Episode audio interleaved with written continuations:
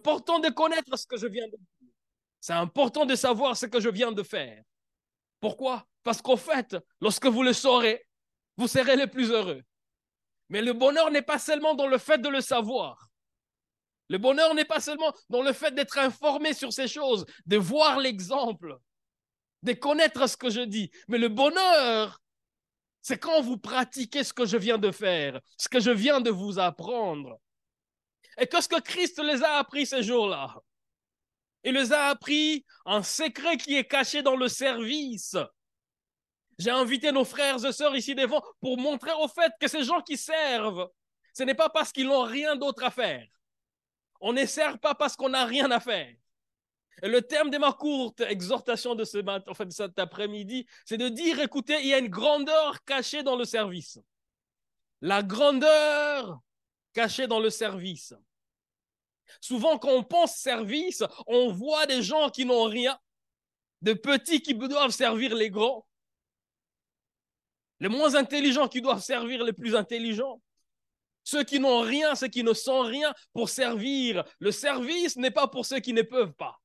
Le service n'est pas pour les moins ou les plus, ceux qui sont inférieurs, mais le service, c'est pour tout le monde. Le service, c'est pour tout le monde. Le dictionnaire définit la grandeur comme étant ses caractères de ce qui est grand et de ce qui est important. Quand on parle de la grandeur, on parle de l'importance de la chose. Et de l'autre côté, quand on parle du service ou de servir, le dictionnaire dit servir, c'est apporter de l'aide ou apporter de l'appui à quelqu'un ou à une communauté ou à quelque chose. Alors quand on parle de l'importance dans la grandeur, on fait référence à la valeur et à l'influence qu'il y a dans ce qui est grand et dans celui qui est grand. Et ici, quand je dis qu'il y a une grandeur cachée dans le service, c'est parce qu'en fait, Dieu a caché une certaine influence et une certaine valeur dans ces personnes qui acceptent de servir. Ces personnes qui acceptent de servir. Contrairement à ce que certains, certains pensent, on n'est pas inférieur parce qu'on sert. Mais on sert parce qu'on comprend qu'on a quelque chose à apporter. Botrel l'a dit, j'ai vu le besoin je me suis dit, je pouvais le faire. Ce n'est pas qu'il avait rien à faire, mais il s'est dit, il y a un besoin et moi je peux servir. Tout l'a dit, Dieu m'a donné un don et il y avait le besoin dans l'église. Je suis venu, je peux servir. C'est quelqu'un qui reconnaît. On sert parce qu'on reconnaît qu'on a reçu quelque chose. Parce qu'on reconnaît qu'on a reçu quelque chose. Pour beaucoup de gens, nous aimons être servis, n'est-ce pas? Ça fait du bien quand on nous sert. On est là, on croise les bras, on, ne fait rien. On ne reçoit que les services des autres. Quelqu'un m'avait dit, un ami, un ami, il venait pour, nous visiter, il dit, mais, il dit, mais vous, les, papas, ici en Europe, euh, on ne vous sert pas trop. Il dit, ici, vous êtes occupés à faire beaucoup de choses. Il dit, moi, au pays, je ne fais rien. J'entre chez moi, je mets un pied sur l'autre euh, et on me sert tout. Et là, je me sens, je me sens bien. Je lui ai dit, mais écoute frère, c'est une mauvaise compréhension de la grandeur. Tu penses que tu es grand parce que tu entres et tu mets un pied sur l'autre. Et là, on te sert, tu es grand. Mais je pense que la grandeur que moi j'ai compris dans ces contextes, c'est qu'au fait, c'est parce que je suis que je sers.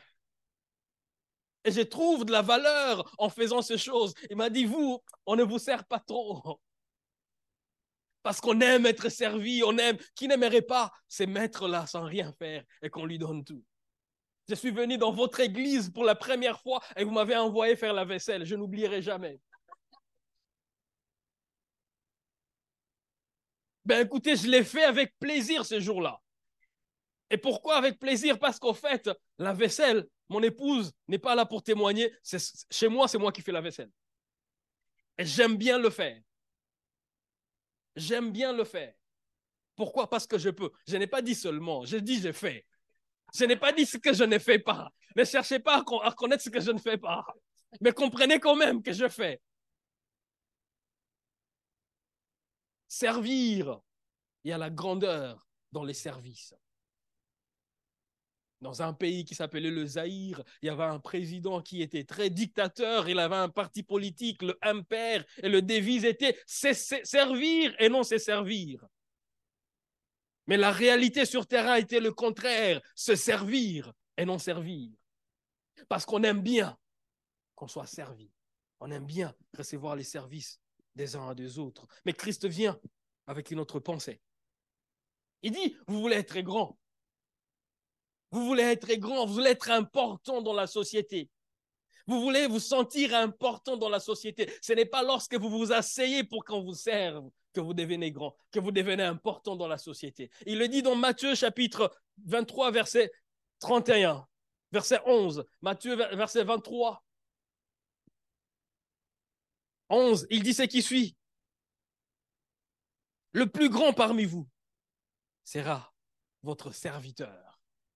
Vous voulez être plus grand, acceptez d'être serviteur de tous.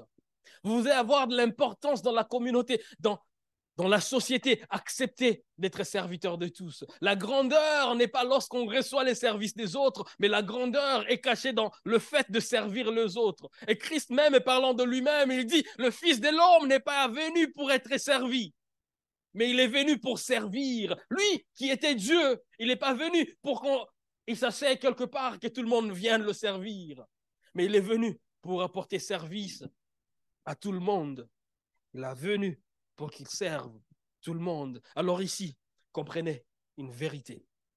On ne sert pas parce qu'on est faible. On ne sert pas parce qu'on est moins intelligent. On ne sert pas parce qu'on n'a pas d'autre chose à faire. Vous avez vu toutes ces personnes, elles sont occupées à faire beaucoup de choses. Le week-end, elles aimeraient aussi rester quelque part et ne rien faire parce qu'elles sont fatiguées de toutes les activités de la semaine. Mais même le week-end, elles arrivent ici et disent, mais il y a encore opportunité de servir, nous allons le faire. On ne sert pas parce qu'on est faible, on ne sert pas parce qu'on est rien, parce qu'on n'a rien, mais on sert parce qu'on a compris que Dieu nous a donné la capacité de le faire. Tout l'as su bien dire, Dieu m'a donné les dons. Et parce que c'est Dieu qui me l'a donné, je sers. On sert parce qu'on a choisi. Personne d'entre tous ces, gens qui sont venus ici, il n'y a, pas des armes braquées sur leur tête pour dire allez servir. Si vous ne faites pas, alors on va, on va vous arrêter. Mais ce sont des personnes qui ont choisi. Et ils ont dit nous allons le faire. Jésus n'a pas lavé les pieds de ses disciples parce qu'il était plus petit qu'eux, ni encore parce qu'ils étaient plus grands que lui. Il n'a pas lavé les pieds de ses disciples parce qu'il était inférieur à eux. Ou encore parce qu'ils étaient supérieurs à lui.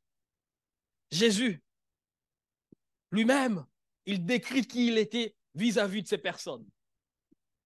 Dans ce Jean chapitre 13, verset 13, que nous avons lu, au verset 13, il dit, Vous m'appelez maître et seigneur, et vous dites bien, car je le suis. Vous m'appelez maître et seigneur, ce n'est pas faux. Je suis maître et je suis Seigneur. Ce que vous dites là, je le suis réellement. C'est ça, au fait, mon identité. Je suis maître et Seigneur pour dire, je mérite tous les honneurs qu'il faut. Je mérite de recevoir les services qu'il faut. Je mérite de m'asseoir pour que tout le monde me serve. Vous l'appelez, vous me l'appelez, et je vous assure que c'est ce que je suis. Seigneur veut dire qu'on donne à quelqu'un ou à une personne un rang ou une dignité pour l'honorer et qui mérite beaucoup de services, des services des gens qui sont autour de lui. Et, Jésus dit, c'est ce que moi je suis pour vous. Mais cela ne m'a pas empêché de descendre et de vous laver les pieds. Il dit, et vous m'avez vu maintenant descendre jusqu'à vos pieds pour vous laver les pieds. Et quand je l'ai fait, je l'ai fait pour vous servir d'exemple pour que vous appreniez à le faire aussi. Au verset 14 et 15, il dit ce qui suit.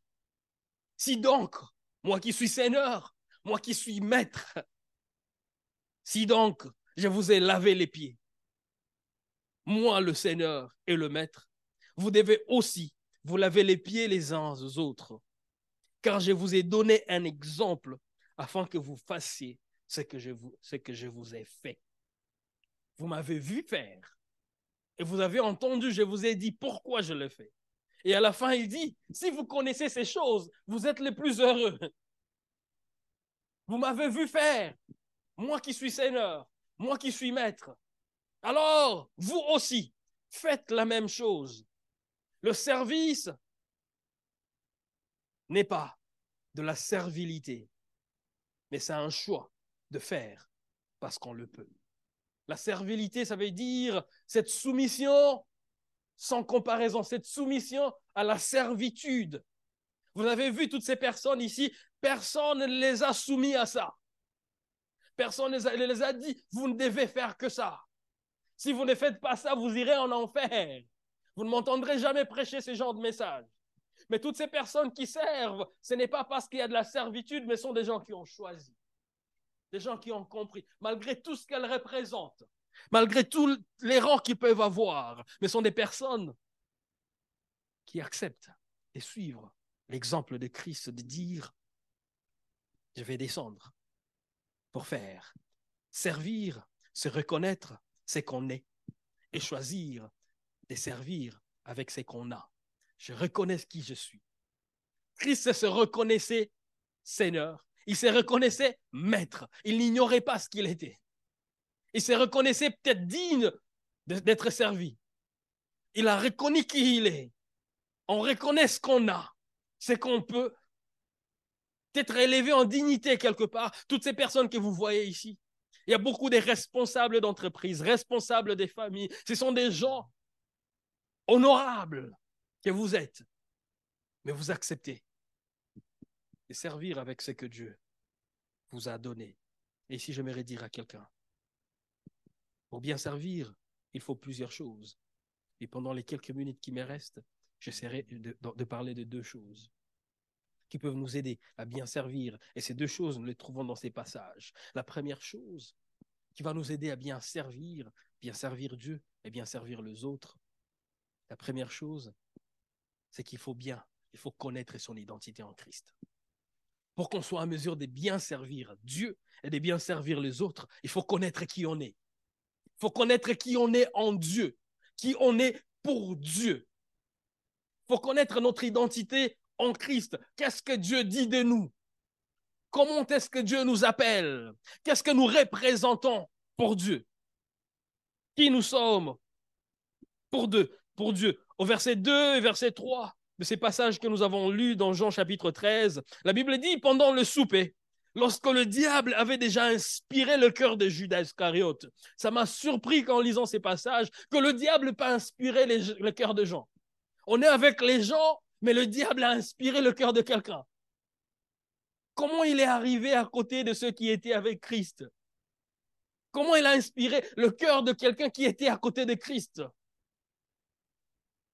Comment il est arrivé à, toucher, à parler au cœur de quelqu'un qui est à côté de Christ La Bible dit, alors qu'il avait inspiré le cœur de Judas Iscariote pour livrer Christ, pour le trahir. Verset 3, Jésus savait que le Père avait remis toutes choses entre ses mains et qu'il était venu de Dieu et qu'il s'en allait à Dieu. Moi, je t'ai dit, où est, où est le rapport? Dans ces passages, où est le rapport? Il dit, pendant le souper, alors que le diable a inspiré le cœur de Judas Iscariote, Jésus savait que Dieu lui avait tout donné et que lui, il venait de Dieu et qu'il retournerait vers Dieu. Le rapport, il est où? Avant d'aller très loin, j'aimerais vous dire que dans le service que nous faisons ou que nous ferons, nous rencontrerons des obstacles. Ces obstacles qui, qui vont essayer de nous décourager et de nous empêcher de servir Dieu peut-être même de nous distraire dans notre service pour Dieu et pour les autres. Ce qui nous aidera à ce moment-là, ce n'est pas ce que nous ressentirons, mais c'est ce que nous, nous, connaissons. Le plus important n'est pas ce que nous ressentons à ce moment-là, mais le plus important, c'est ce que nous connaissons sur nous-mêmes. La Bible dit qu'alors qu'il était à table, le diable a inspiré le cœur. Et Jésus est au courant de ce que le diable a inspiré dans le cœur de Judas Iscariote. Mais à ce moment-là, au même moment que Judas levait, il était en train de planifier de venir livrer le Christ, de trahir le Christ. À ce moment-là, la Bible dit que Jésus savait qui il était. Jésus savait d'où il venait. Jésus savait où il allait. Un peu pour dire, peu importe ce qu'il pense faire, peu importe ce qu'il essaie de faire, ce n'est pas ça qui est important. Le plus important, c'est ce que je sais. La Bible ne parlait pas de comment Jésus s'est senti à ce moment-là.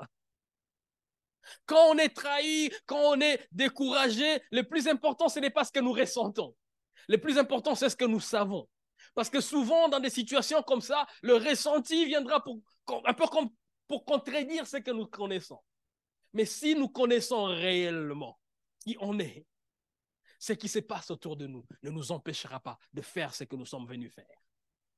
Christ ne s'est pas laissé influencer ni décourager par ce que les hommes étaient en train de prévoir autour de lui. Christ ne s'est pas laissé influencer ni décourager par ce que l'homme voulait faire contre son service. Mais Christ, il savait. J'aimerais dire à quelqu'un, c'est très important de savoir qui tu es. Sur ton parcours, tu rencontreras des gens qui viendront pour te prouver le contraire, pour te dire que tu n'es rien, pour te dire que tu ne mérites rien. Mais si toi, tu sais, c'est ça le plus important.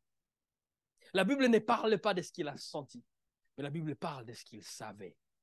Savoir va au-delà du sentiment. Le sentiment, c'est au, fait autour de ce que nous vivons à ce moment-là. Quand quelqu'un me trahit, ça me brise le cœur. Quand quelqu'un me trahit, ça, ça me fait ressentir d'une certaine manière. Mais ma décision ou bien mon engagement n'est pas au fait attaché à ce que je ressens. Ma décision est attachée à ce que je sais. Si je sers, ce n'est pas parce que je le sens. Si je sers, c'est parce que je sais. C'est pourquoi la Bible met un, accent sur ce que Christ savait à ce moment-là. Très important de savoir qui on est. Très important de savoir qui on est. Et ici, j'aimerais dire qu'il est très important de savoir séparer ce qui vous arrive de ce que vous êtes. Ce qui vous arrive ne définit pas qui vous êtes réellement juste parce qu'une situation vous est arrivée. Une trahison, cela ne définit pas qui vous êtes. Juste parce que quelqu'un a pensé que vous ne pouvez rien, que vous n'êtes bon à rien, cela ne devrait pas définir qui vous êtes. Il faut savoir bien séparer ce qui vous arrive et qui vous êtes. Et c'est ce que Christ a fait à ce moment-là. Sur votre parcours, sachez qui vous êtes en Christ. Sachez qui vous êtes en Christ. Rien de ce qui est arrivé à Jésus ne l'a privé de ce qu'il était. Le fait que Satan ait inspiré Judas n'a pas empêché à Christ d'être Dieu et d'être tout ce qu'il était. Juste parce que quelqu'un voulait le trahir, cela n'a pas empêché à Christ d'être tout ce qu'il est. Cessez de permettre au comportement des personnes autour de vous d'affecter la perception de ce que vous êtes. Ne permettez pas au comportement des gens autour de vous de définir ou bien d'affecter la perception de qui vous êtes. Quand les gens ne trouvent rien d'important en vous, laissez ces gens aller vers Dieu qui vous connaît. Quand les gens disent vous, vous ne méritez rien, vous ne faites pas bien même, que leur comportement ne, ne vienne pas remettre en cause qui vous êtes en Christ. Remarquez au verset 2 et 3. La Bible dit que Christ a dit que la Bible qui savait que le Père avait tout remis entre euh, toutes les choses entre ses mains et qu'il venait du Père et qu'il s'en allait à Dieu. Alors qu'il vit la trahison, il sait que certains sont en train de planifier, de lui faire du mal dans les coulisses. Mais lui, il s'est focalisé sur ce qu'il sait. Et ici, je vais poser la question à quelqu'un. Que tu sur toi-même? Qui es-tu pour Dieu? Si tu ne sais pas qui tu es pour Dieu, les vents qui arriveront vont t'empêcher de continuer. Tu vas facilement succomber quand les gens ne vont pas aimer ce que tu es. Quand les gens vont dire que tu ne mérites rien. Qui es-tu pour Dieu? Peu importe ce que les humains, ce que les hommes et femmes disent t'es concernant. Le plus important, c'est ce que Dieu dit t'es concernant. Qui es-tu? Qu'est-ce que Dieu dit? Et de l'autre côté, qu'est-ce que les gens disent de ce que tu es et de ce que tu peux apporter? Très important de le savoir. Très important de connaître son identité en Christ. Car en fait, notre identité en Dieu est d'abord dans ce que nous sommes avant d'arriver dans ce que nous faisons. Et avant d'arriver dans ce que nous avons. Le fait de faire quelque chose ne définit pas nécessairement qui tu es. le fait d'avoir ne définit pas nécessairement qui tu es, mais c'est ce que Dieu dit qui tu es. Quand Dieu nous a créés, il ne nous a pas créés des fers vivants ni des avoirs vivants, mais il nous a créés des êtres vivants. Parce que le plus important, ce n'est pas d'abord le faire. Le plus important n'est pas d'abord l'avoir. Le plus important, c'est l'être. Et qu'est-ce que nous sommes en Dieu? Il nous a créés en son image. Nous sommes l'image de Dieu. N'oublie jamais cela, que ce que tu fais ne définisse pas qui tu es. Que ce que tu as ne définisse pas qui tu es, mais que ce que Dieu dit que tu es définisse qui tu es. Lorsque tu connais qui tu es en Dieu, alors ce que tu es va te pousser à faire ce que tu dois faire. Et de ce que tu feras, tu auras ce que tu dois avoir. La Bible dit dans Genèse chapitre 1er, verset 26 à 27, la Bible dit, créons l'homme en notre image, en notre ressemblance, pour qu'il fasse l'image de Dieu en nous. Lorsque tu reconnais que tu as été créé à l'image de Dieu, c'est l'image de Dieu qui va te pousser à faire autre chose, qui va te pousser à faire c'est à quoi tu es appelé de faire. Et ici, j'aimerais ouvrir une parenthèse que je vais refermer vite. Écoutez, ne définissez pas ce que vous êtes par ce que vous faites. Tu rencontres des gens qui te disent, moi je suis, je suis médecin. Et il s'est défini que par ça. J'ai rencontré quelqu'un à Blois la semaine dernière. Il me dit, pasteur, depuis que j'ai pris ma retraite, je me suis perdu. Je ne sais plus me reconnaître parce que je n'ai fait plus ce que je faisais. Pour lui, son identité était d'abord dans ce qu'il faisait. Et moi, je, je l'ai ramené, je dis, c'est bien de faire ce que tu fais. C'est bien d'aimer ce que tu fais. Mais ce que tu fais ne définit pas qui tu es. C'est ce que Dieu dit que tu es qui définit. C'est ça d'abord qui devrait être l'importance. Et quand tu connais ce que tu es en Christ, alors tu sauras ce que tu es appelé à faire. Et quand tu sauras ce que tu es appelé à faire, alors tu auras ce que tu es appelé à avoir. Beaucoup de gens veulent avoir sans faire. Beaucoup de gens veulent faire sans être. Le shalom de Dieu, c'est lorsque tu es d'abord et puis tu fais. Et de ce que tu fais, tu as. C'est comme ça que Dieu, c'est une parenthèse que j'ai ouverte et on continue. Donc, connais-toi. Quelle est ton identité en Christ? Quelle est ton identité en Dieu?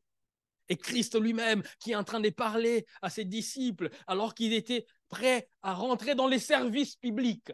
Dieu veut le promulguer, il veut l'envoyer dans le service en public. Dans Matthieu chapitre 3, verset 17, alors qu'il est dans les eaux du baptême, une voix d'un téléphone sonna. Et le Père a dit, alors qu'il était dans les eaux des baptêmes, dans Matthieu chapitre 3, verset 17, la Bible dit, et une voix fit entendre de cieux ces paroles. Celui-ci est mon fils bien-aimé, en qui j'ai mis toute mon affection. Dieu vient lui, vient lui rassurer d'abord de qui il est avant de l'envoyer dans la mission. Parce qu'en fait, ce que tu vas faire sera renforcé par ce que tu sais de toi-même. Peu importe qui te dise ce qu'ils veulent te dire, quand tu connais qui tu es. C'est que Dieu dit. Il dit, c'est Lucie, mon fils bien-aimé. Il est conscient de son identité. Et quelque, un chapitre plus tard, dans Matthieu chapitre 4, verset 3, il se retrouve dans le désert. Et voyez ce que le diable fait. Alors qu'il se retrouve dans le désert, la Bible dit dans Matthieu chapitre 4, verset 3, les tentateurs s'étant approchés, lui dit, si tu es fils de Dieu, ordonne que ces pains, que, que ces pierres deviennent du pain. Si tu es, un peu pour dire, on n'est pas sûr. Est-ce que toi tu es sûr? Il y a quelques jours, dans les eaux du baptême, Dieu a dit, celui-ci est mon fils. Le diable, il revient, il dit, si tu es, réellement, un peu pour l'amener à douter ce, de ce que Dieu a dit qu'il était. Et heureusement pour nous, heureusement pour Christ, il n'est pas tombé dans, dans, dans ces pièges du diable. Il n'a pas voulu prouver quoi que ce soit. Parce qu'au fait, lorsque tu connais qui tu es, tu n'as pas besoin de prouver. Quand les gens ne comprendront pas, tu vas dire, ben écoute, merci, il n'y a pas de problème. C'est ce que vous pensez, il n'y a pas de problème. Quelqu'un est venu me voir une fois, pas pour m'aider à m'améliorer, mais pour, pour, un peu comme pour m'arrêter. Il m'a dit, frère, Vraiment, euh, il y a quelques années, il m'a dit, frère, la, prédication, ce n'est pas ton truc. Il faut laisser. Laisse. Va faire autre chose. J'ai dit merci. Mais j'ai continué mon schéma. Parce que je savais ce que le Père m'avait dit. Lorsque tu t'es connais, tu n'as pas le temps de discuter. Et de discuter avec les gens. On peut venir pour t'aider à t'améliorer. Mais pour te dire qu'il n'y a rien, pour mettre en cause ça, on peut venir comme pour t'aider à bien vivre cette identité ou à t'orienter à bien vivre ton identité. Mais quand on vient pour te détruire, te dire, mais non, non, ce que Dieu a dit, ce n'est pas ça. Continue ton chemin. Parce que lorsque tu connais qui tu es, tu n'as pas besoin d'éprouver quoi que ce soit. Le diable veut pousser les gens à prouver. Mais Dieu nous amène simplement à croire et à accepter ce qu'il dit que nous sommes. À croire. continuer notre chemin. Alors qui es-tu? Qui es-tu? Qui es-tu? La Bible dit beaucoup de choses sur ce que tu es. Et une des choses la plus importante, à part le fait d'être créé à l'image de Dieu, tu es fils, tu es fille de Dieu. Tu es fils, tu es fille de Dieu. Et ça, ne l'oublie jamais. Dans Jean chapitre 1er, verset 12, la Bible dit, mais à tous ceux qui l'ont reçu, à ceux qui ont cru en son nom, et leur, a, donné le pouvoir de devenir enfants de Dieu. Si un jour tu as accepté Christ, tu l'as reçu dans ta vie, et tu as accepté de croire en lui, alors tu as reçu ce pouvoir de devenir enfant de Dieu, fils et fille de Dieu. Lorsque tu es en lui, tu deviens son fils et sa fille, ou sa fille. Au-delà d'être l'image, tu deviens fils et fille de Dieu. Rien ne devrait changer cette identité que tu as en Christ. Tu es fille de Dieu.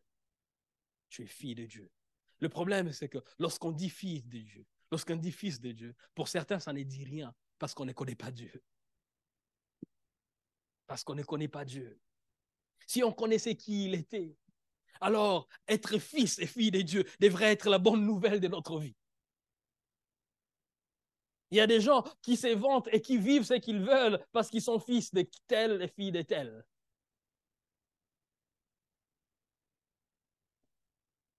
Mais nous, nous sommes des fils et des filles du Dieu qui a créé tout ce qui existe. Du Dieu à qui appartient tout. De Dieu qui est capable de faire infiniment au-delà de ce que nous demandons ou pensons. Pour qui et devant qui rien n'est impossible. Ça fait du bien à certaines personnes d'être de la famille de Elon Musk, d'être de la famille des hommes les plus riches de la terre, d'être de la famille des personnes élevées en dignité dans ce monde, dans des pays, en France, d'être de la famille de Macron peut-être, d'être de la famille des Mitterrand, d'être de la famille, des familles connues, des familles respectables. Et les gens, ils sont fiers parce qu'ils sont de cette famille-là. Est-ce que nous pouvons être fiers parce que nous sommes fils et filles de Dieu fils et fille de Dieu. Il n'y a pas plus grand que lui. Il n'y a pas plus grand que lui. La Bible parlant de lui, la Bible dit qu'il est le roi. Et non seulement il est le roi, mais il est le roi des rois. Peu pour dire, les rois descendent devant lui et ils disent, toi tu es roi. Nous, nous ne sommes pas. Et c'est celui-là qui est notre Père. C'est ça ton identité en Christ. Tu es fils, tu es fille de Dieu. Et quelqu'un va me dire, mais pasteur, comment tu le sais? Romains chapitre 8, verset 16. La Bible dit ce qui suit. Et l'Esprit lui-même rend témoignage en mon esprit que nous sommes enfants de Dieu. C'est l'Esprit de Dieu qui rend témoignage en nos esprits que nous sommes enfants de Dieu. Nous sommes devenus enfants de Dieu. Et ça, ça devrait nous réjouir. Ça devrait nous réjouir. Pour bien servir, il faut connaître qui on est. Et dans 1 Pierre chapitre 2, verset 9, la Bible dit ce qui suit. Mais vous, au contraire, vous êtes une race élue, un sacerdoce royal, une nation sainte, un peuple acquis, afin que vous annonciez les vertus de celui qui vous a appelé des ténèbres à son admirable lumière. Vous, vous êtes, un peu pour dire, vous ne vous connaissez pas. Pour Dieu, vous êtes une race élue. Il vous a choisi. Et en vous choisissant, il a payé le prix de vous avoir. Pour lui, vous comptez beaucoup. Et quelqu'un va dire, mais Patrick, qu'est-ce que je compte pour Dieu? Vous lui avez coûté sa vie. Vous comptez beaucoup pour lui. Vous êtes une race élue, un sacerdoce royal. Et ce que vous êtes en Christ vous pousse à faire ce que vous devez faire en Christ. C'est lorsque tu connais ton identité en lui et tu dois faire ce que tu dois faire parce que tu es en lui. Il dit, vous êtes une race élue, un sacerdoce royal, une nation sainte, un peuple acquis, enfin que vous fassiez. Vous êtes tout ça pour faire. On n'est pas tout ce qu'on est en Christ pour rien. On n'est pas tout ce qu'on est en Dieu pour ne rien faire. Tout ce qu'on est en Dieu nous pousse à faire ce que nous devons faire avec Dieu. Lorsque tu reconnais ton identité en Christ, cela doit te pousser à te lever et à passer à l'action. Et se dire, parce que je suis toutes ces choses, alors je dois agir. Et la Bible parlant de Christ, il savait que le Père lui avait tout donné. Et qu'il venait de Dieu et qu'il retournait vers Dieu. Et au verset 4, la Bible dit, c'est à ce moment-là qu'il s'est levé. Il a enlevé sa robe il a pris un linge, il s'est couvert. On ne peut enlever sa robe et le mettre de côté que lorsqu'on connaît qui on est. Au verset 4 de Jean chapitre 13, il dit, parce qu'il savait qui il était, parce qu'il savait ce qu'il avait reçu du Père. Il pouvait se débarrasser de sa robe. La Bible dit que par sa tunique, il y a quelqu'un qui a été guéri. Un peu pour dire, il y avait même du pouvoir, il y avait de la puissance dans sa robe. Mais à ce moment-là, il a pris cette robe. la Bible dit, il a enlevé, il s'éleva de la table, il ôta ses vêtements. Personne ne lui a ôté ses vêtements. il prit un linge dont il était saigné. En portant le linge, il a pris la forme du serviteur. Il a pris l'habit, l'habillement du serviteur. Et il est descendu pour servir. On ne peut enlever ce qu'on a que lorsqu'on reconnaît qu'on est qui on est. Lorsqu'on reconnaît qui on est, on peut maintenant se, décider de descendre. Et la deuxième chose que je ne vais pas développer aujourd'hui, qui va nous aider à bien servir, c'est d'apprendre à nous humilier. Tu ne peux t'humilier que lorsque tu connais qui tu es. C'est parce qu'il connaissait qui il était, qu'il s'est dit, j'enlève, je mets un linge et je descends pour servir.